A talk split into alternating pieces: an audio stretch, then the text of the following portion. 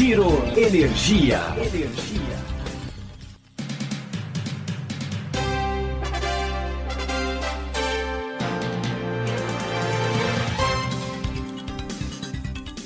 Olá, esse é o Giro Energia, o podcast sobre o setor de energia patrocinado e desenvolvido pela Econ Energia. Eu sou Roberto Rockman, jornalista que cobre o setor há mais de duas décadas. Nesse episódio, a gente vai falar sobre a guerra entre Ucrânia e Rússia, que tem trazido diversas incertezas ao cenário econômico e ao setor de energia elétrica. Para entender esses impactos, a gente conversou com dois especialistas. Ouça o que cada um deles tem a dizer.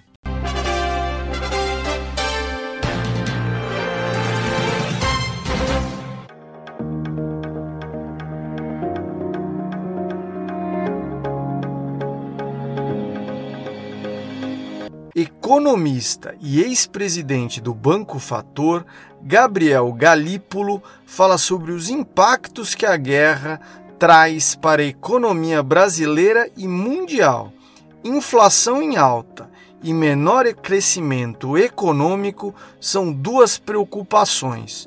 Os países desenvolvidos também estão rediscutindo as suas políticas energéticas. Vamos ouvir a análise do Gabriel sobre o cenário atual. Como é que você está enxergando, por exemplo, esses impactos aqui para a economia nesse ano de 2023? A gente deve ter um. Porque isso, né, para quem está ouvindo a gente, isso é importante para financiamento, por exemplo. Se você tiver mais inflação, se você tiver menor crescimento, vai ter uma mudança sobre as variáveis daquele crédito que você vai obter. Ainda mais porque desde 2016 o BNDES alterou as suas taxas de financiamento indo para taxas de mercado. Só que quando ele fez isso, a taxa de juros, a inflação estava em queda. Agora que os investidores, os empresários vão começar a sentir essas novas condições de financiamento. Gabriel, como é que você está vendo questão de inflação, PIB e a gente vai ter mais inflação, PIB menor em 2022, 2023 e condições de crédito completamente diferentes? Sim, eu acho que assim, essa, essa situação que você falou de crédito já vinha ocorrendo antes, né, desde o final ali de, de do, do, ano de 2020 para 2021, a gente já começa a sofrer com isso, né, é, e a gente vai observando a, a diferença que tem para o começo do ano 2021 para o começo do ano 2022 é gritante, né, está numa taxa de juros de 2%, para uma taxa de juros de 10,75 e agora se falando que vai para 1,75, uma expectativa de chegar até 12, 13 essa uhum. taxa de juros, né? Isso é de curto prazo, é de longo prazo também. Saiu de 6, 6 e pouco para uma taxa de juros já de 12, 12,5%, né? Longo prazo pensado em 10 anos, estou falando de custo que o governo paga para se financiar. Então esse cenário já vinha ocorrendo na expectativa da retirada dos estímulos monetários é, de expansão monetária que são colocados pelos bancos centrais das principais economias do mundo desde 2008 para sustentar a, a, o preço dos ativos perante a crise de 2008. Então, essa é um pouco da expectativa.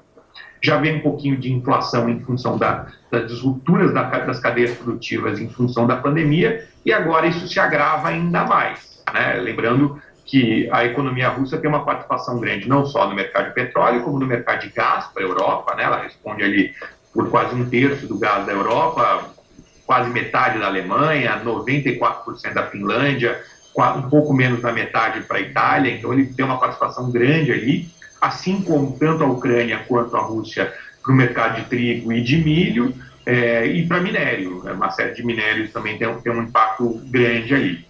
Então, se a gente fosse analisar o impacto global que a gente está sofrendo é, em função da crise, da, da, da, do conflito, é um cenário onde, é lógico, a Rússia perde mais em função das sanções, com estimativas ali de uma queda do PIB de praticamente 10%. A Ucrânia também tem quedas de PIB projetadas ainda maiores do que a própria Rússia, pela dependência que ela tem do setor agrícola e o que está acontecendo. É, a China teve uma revisão para cima em função da declaração do esforço do, do, governo chinês de continuar crescendo, então a revisão do, da expectativa de crescimento chinês é que seja ainda superior do que se imaginava pela, pelo aumento dos estímulos. É, os Estados Unidos, como você mesmo colocou, por uma questão de uma maior autodependência, existe uma perspectiva de revisão para baixo, mas em, pequena, não muito alta, muito em função da expectativa de juros mais elevados, né, para combater essa, essa expectativa de inflação. O segundo grande perdedor ali após a Rússia se entende que é a própria Europa. Né? A Europa é visto como um cenário de estagflação ali, né, de um processo de inflação mais alta pela dependência energética e outras questões, e até porque agora ela vai ter que importar provavelmente esse petróleo de outros parceiros em dólares, ou seja, esse petróleo que ela, esse gás que ela comprava da Rússia, ela vinha pagando em euro, né, e a partir de agora talvez ela tenha que importar desses outros parceiros em dólares esses outros, é, é, esse, esse óleo e gás. Para o Brasil, existe uma visão de benefício que decorria dessa ideia do Brasil como um commodity currency, né, como um país que tem uma moeda é, focada em commodities, uhum. mas imediatamente já veio a preocupação com isso de fluxo. A gente tem necessidade de importação de fertilizantes, né, a dificuldade de repassar preço que a Petrobras teria em função do preço mais elevado, tudo isso já veio ser um limitante. Então tem oscilado muito essa percepção relativa à ideia de commodity currency, mas o Brasil vem se beneficiando no câmbio em função do juros real positivo alto. Ou seja, o Brasil foi o país que fez o primeiro movimento, em um movimento muito intenso em elevar juros ao longo do ano passado. Isso provocou o Brasil ter um juros real olhando para frente bem elevado. Uhum. Esse juros real elevado vem provocando um movimento que a gente chama de carry trade, que são o dinheiro que vem de fora, uhum. buscar esses juros mais elevados e, simultaneamente, se beneficiar da apreciação cambial. Isso tem provocado esse movimento. É, mas, ainda assim, quando eu olho para as projeções de crescimento do Brasil, são projeções que estão abaixo dos nossos pares aqui na América Latina para o ano de 2022, inclusive para 2023, um cenário de juros mais alto e de inflação mais alta. As revisões já estão colocando a inflação ali na casa dos 6,5%, tem gente já prevendo em 7%, e uma taxa de juros para essa casa dos 12, 13%. Uhum. Né? Então, isso para o investimento vai ser muito pesado, em especial para a infraestrutura, que vai sofrer dois tipos de aperto ali, né? Um aperto nos seus custos, porque, como a gente sabe, essa elevação dos custos associados ao petróleo e derivado afeta vários setores, né? uhum. né? então você tem uma elevação de custos, e do custo financeiro também, porque, uhum. como você bem comentou, quando a taxa de juros vinha caindo, estava tudo bem você ter um, o, o BNDES e outras taxas de juros acompanhando a taxa de juros do mercado. Agora, nessa nova situação, é que a gente vai ver e vai enxergar essas dificuldades. Tá. E a gente vai ver o que, Gabriel? O que, que a gente. A gente vai ver vários bolsos sendo acessados nesse momento?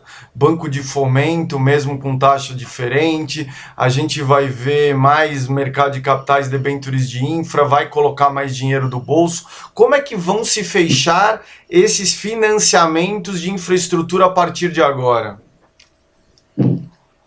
Debênture de infra é, é complicado porque a debênture de infra vai seguir o preço do custo de oportunidade que existe hoje. Então, se eu pegar hoje já uma, uma um título público do governo hum. é, com um prazo ali para 2035, hum. alguma coisa desse tipo, já está pagando ali o seu IPCA mais 5,80, 5,70, que já é uma taxa bem salgada já, né? Uhum. Então, isso é título público. Uhum. E a, uma debênture de infra teria que dar isso mais o prêmio de risco do projeto. Então, uhum. quando eu começo a falar sobre é, taxa interna de retorno, eu precisaria estar trabalhando com taxa interna de retorno de projetos um pouco mais elevadas para premiar esse aumento do, do, do, da taxa de juros básica da economia, tá. do jeito que a gente está olhando. E mesmo as debêntures de infra, é, na maior parte delas, a gente vê uma concentração grande em projetos que não são greenfield, né? Uhum. E em projetos basicamente de energia e logística, muito concentrado nisso. Uhum. Para aqueles investimentos de ampliação de capacidade produtiva, né? investimentos novos, greenfield, uhum. nos setores que são mais carentes, uhum. eu sou um pouco cético que num cenário, especialmente de taxa de juros subindo, que ele uhum. vai ser um bolso é, é, que vai conseguir crescer, que vai conseguir dar uma contribuição adicional. Né? Do ponto de vista das agências de fomento internacional, é, eu acho que a gente precisa estar atento ao fato de que você tem juros internacionais também subindo, eles vão continuar muito abaixo das taxas de juros domésticas, uhum. e talvez você tenha uma percepção de vantagem porque o câmbio vem se apreciando bastante. Uhum. O perigo do câmbio flutuante é que ele flutua. Num cenário de volta deste câmbio, e aí, se você olhar para as projeções para o final do ano, a maior parte delas não imagina que o câmbio vai ficar em 5, é, que esse câmbio deve ficar, dar, dar, uma desgarrada em função de questões internas, inclusive, do ano de eleição e discussões que estão remetendo a isso. É, eu acho que, que, tem que tomar muito cuidado em tomar dívida em dólar para projetos que tem uma, não tem uma indexação perfeita à, variação do dólar. Então, é, eu, eu, tenho dificuldades em analisar hoje o mercado e ver qual que vai ser a fonte de financiamento para os projetos que vão garantir uma financiabilidade para os investimentos macroeconômicos que a gente precisa. Para os investimentos de, de fazer aquisição de ativos, de ativos que já estão rodando, talvez isso seja um pouco mais fácil. Então. Mas para os investimentos macroeconômicos, aqueles que geram nova capacidade, é um desafio que está colocado hoje é, e eu acho que a gente vai ter que voltar a discutir isso. Isso vai provavelmente ocupar a discussão eleitoral ao longo desse ano. Quais são as soluções que se tem para isso? Quais os impactos do conflito no setor elétrico? Quais são os canais de contágio? O que, que é preciso ficar atento? Com as respostas, o presidente da PSR, Luiz Barroso. No setor de combustíveis, os impactos são visíveis. Quem tem carro já sentiu no bolso o aumento da gasolina. E no setor elétrico, vamos ouvir o que o Luiz Barroso tem a dizer. Quais são aí os canais de contato que esse conflito poderá ter no setor de energia elétrica? Já tem um aspecto visível, todo mundo que hoje tem um carro e vai ao posto de gasolina, ele já viu o aumento que teve o preço dos derivados.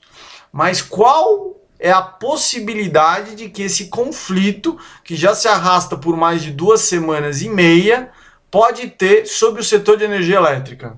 Os mercados de energia, eles são conectados.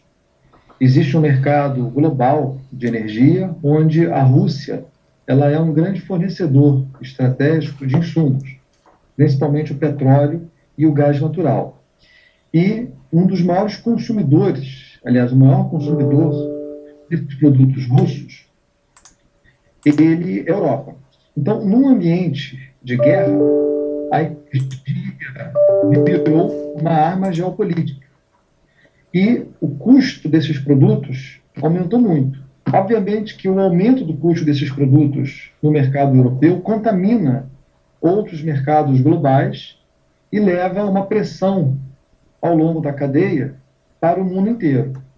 Adicionalmente, a própria divisão geopolítica do mundo no conflito, ela acaba criando pressões na fabricação de materiais e matéria-prima, né, que são insumos para a produção de algumas tecnologias específicas, como a solar, como a eólica, e que produzem um aumento no custo de investimento, no CAPEX, dessas tecnologias a curto prazo. Me fala uma coisa, é, além de ter essa questão de precificação, ou seja, os ativos ficam precificados sob um novo patamar, a gente também tem uma preocupação em relação a gás natural, pode ter uma eventual preocupação, porque eu tenho visto várias pessoas contando que a, a, a Rússia é uma grande fornecedora de gás natural da Europa. A Alemanha, por exemplo, 20% do gás dela é, é, 20% da energia dela é atendida pelo gás russo. É, nesse momento, se fala que você precisa ter estoques altos até o fim da primavera ali para passar o inverno do próximo ano. Há uma preocupação em relação a preço de gás, de GNL, seja para projetos existentes de térmicas aqui e para projetos futuros? Para projetos existentes, tem que entender o que, que diz o contrato de suprimento de gás. Para as térmicas de leilão, a grande maioria dos contratos dos últimos anos tem uma indexação ao preço do mercado internacional, então existe um repasse automático desse aumento de preços dos mercados internacionais para as tarifas de energia elétrica que saem desses leilões. Pode-se argumentar que existe um risco de cauda, que é um risco físico que seria até a violação da entrega da molécula por uma eventual arbitragem do supridor que poderia ter, ter interesse de revender esse gás em outros mercados a um preço mais elevado. o que esse sim poderia provocar um risco de oferta física, um risco de molécula e de liquidez. Agora, a crise na Rússia causar uma redução na oferta de gás natural global, eu particularmente não acredito, pois existe muito gás sendo produzido em muitos países, é o principal deles sendo os Estados Unidos, como também no Oriente Médio, e eu acho que a curto prazo a gente tem um problema mais de preço. É óbvio que se a guerra escalar para um conflito mundial generalizado, aí essa figura muda, essa frase minha muda e a gente começa a ter sim um risco de suprimento físico maior.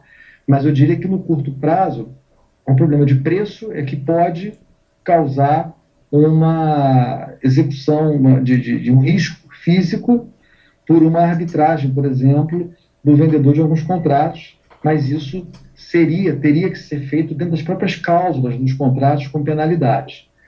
Num segundo, esse risco de mais curto prazo, ele tem uma duração que é a tensão que a gente tem hoje no momento, possivelmente para os próximos meses.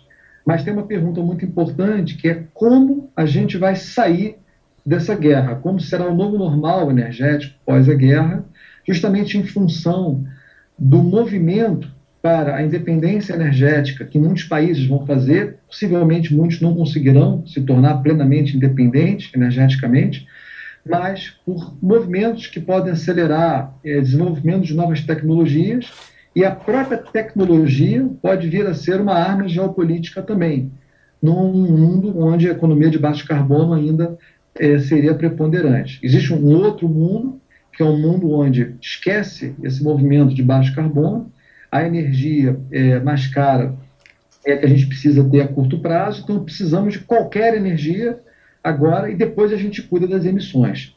Mas esses dois futuros ainda há muita incerteza hoje sobre qual deles o planeta andará mais à frente.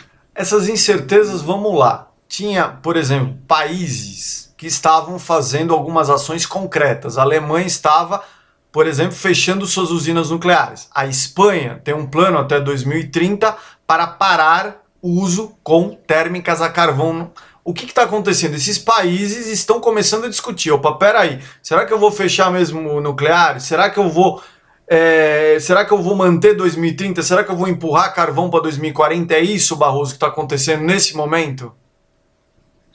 Não, sem dúvida. De uma forma mais imediata, a Europa inteira vai buscar uma redução da dependência do gás russo, que hoje abastece aí 40% do consumo de gás é, europeu e vai buscar é, ter níveis de estocagem suficientes para segurar o consumo no próximo inverno. Então, a curto prazo, é uma diversificação imediata no gás russo e tentar garantir o próximo inverno. Lembrando que a gente saindo do inverno agora no final de março, a gente na primavera europeia já começa a ter uma melhora na temperatura, e a temperatura é um dos grandes fatores de aumento de consumo do gás europeu pelo aquecimento residencial e comercial, que é praticamente na sua integralidade a gás natural. A curto prazo, abandonar o gás russo significa importar gás não russo, basicamente da África, do Norte, eh, da Noruega, Estados Unidos, aumentar a produção de carvão e contar com as nucleares a Alemanha, sobretudo, quer terminar de desligar suas nucleares agora no final de 2022 e 2023. Essa decisão possivelmente terá que ser revisitada. E também uma outra ação a curto prazo é literalmente ações para redução do consumo de energia, o que pode ser feito por eficiência energética, redução de temperaturas de aquecedores é, e tudo mais. A médio prazo, é, como eu comentei antes, eu vejo praticamente duas grandes mudanças. Eu acho que os países buscarão mais autossuficiência e resiliência dos seus sistemas é, energéticos, vão buscar depender menos de importações e ter um mix de produção mais diversificado, incluindo novos energéticos, como, por exemplo, o hidrogênio, e eu acho que vão repensar, sim, o descomissionamento das nucleares, além de buscar um aumento da penetração das renováveis. Essas ações pelo lado da oferta se complementarão por ações pelo lado da demanda, que vão ser fundamentais na linha da eficiência energética, é, eletrificação da economia e tudo mais. Mas, mais uma vez, não tem uma receita de bolo tá, é, para um país e existe muita incerteza. Então, qualquer é, prognóstico hoje não pode ter muita assertividade, porque a guerra está se desenvolvendo aqui no momento que a gente fala e existe muita controvérsia entre os países europeus e os países do mundo sobre como esse novo normal energético se dará após a guerra, até pelo redesenho da geopolítica global, onde a gente tem hoje, pela primeira vez, é, talvez no planeta, uma aliança, é, Estados Unidos mais União Europeia, e uma outra aliança que é China mais Rússia. E essa, esse confronto geopolítico mais macro, que até foge aqui o escopo da nossa conversa, ele pode ter consequências complicadas que vão muito além da realidade energética. Como é que fica o Brasil nisso, Barroso? Eu posso ter uma leitura dizendo assim, as metas de descarbonização na Europa, elas vão ter talvez uma mudança em relação ao que era previsto inicialmente, porque você talvez tenha que usar carvão por mais tempo, você vai ter que usar nuclear, você vai usar menos renovável. E, por exemplo, essas empresas europeias que já investem no Brasil ou aquelas que nunca investiram, poderão investir ainda mais no Brasil? Porque tem abundância de recursos energéticos, e, ou seja, o Brasil e sua pecada de carbono pode ser ainda mais importante nessa equação?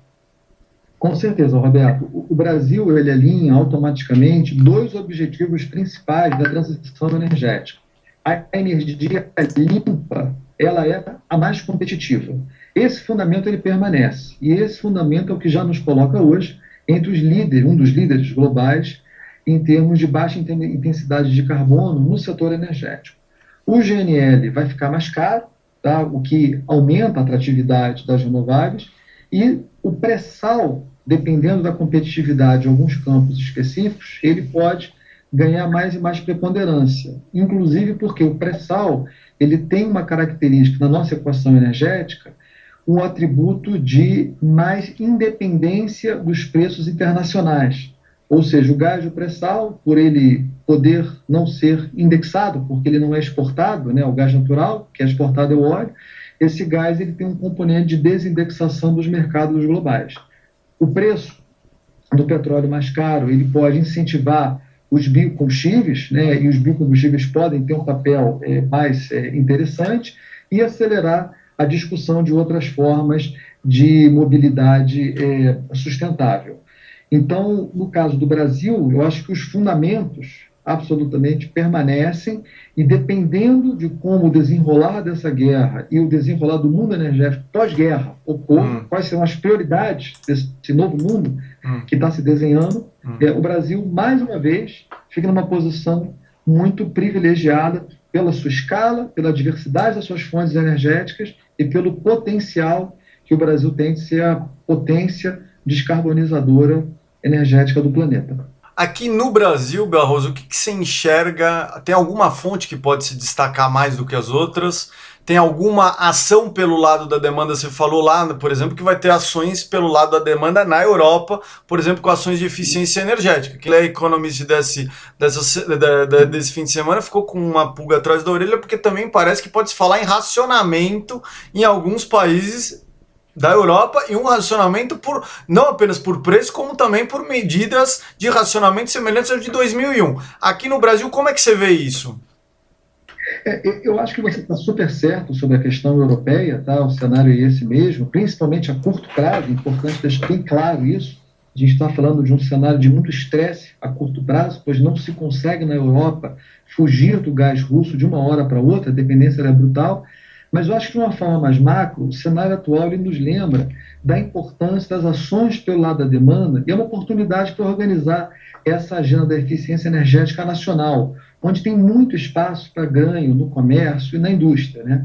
Esse nega-watt, o nega de uhum. negação, ele sem dúvida é o watt mais barato.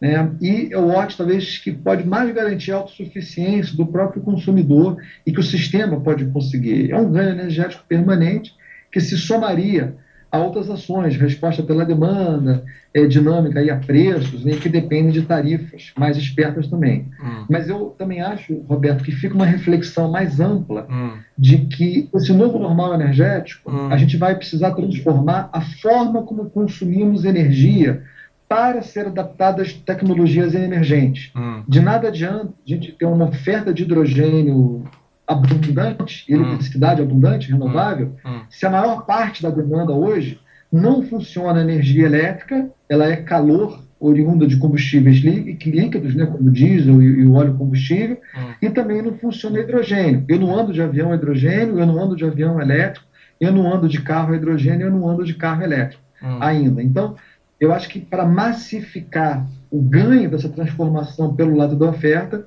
existe uma transformação tecnológica que vai demandar décadas pelo lado da demanda, mas que pode ser acelerada por esse impulso do novo normal energético uhum. de reduzir a dependência do gás russo através de um novo combustível que pode ser uma oferta de hidrogênio.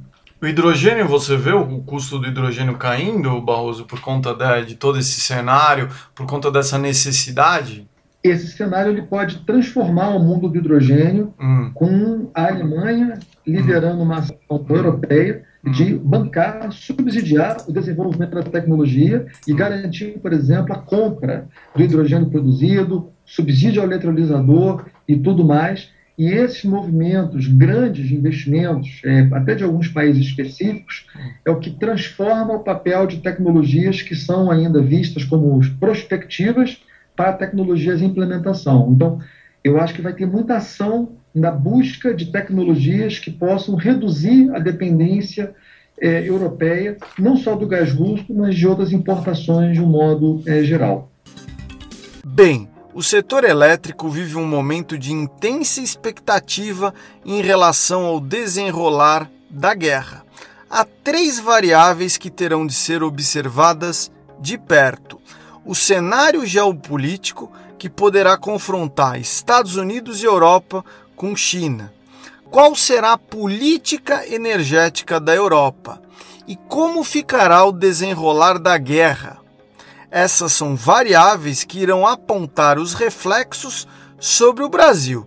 No entanto, o país tem um grande trunfo: as renováveis. A guerra está perto do fim? O conflito irá escalar e se tornará ainda mais grave e envolverá mais nações? Como ficará a economia brasileira? Vale a sua reflexão. Esse foi o Giro Energia, o podcast sobre o setor de energia, patrocinado e desenvolvido pela Econ Energia. Até em breve.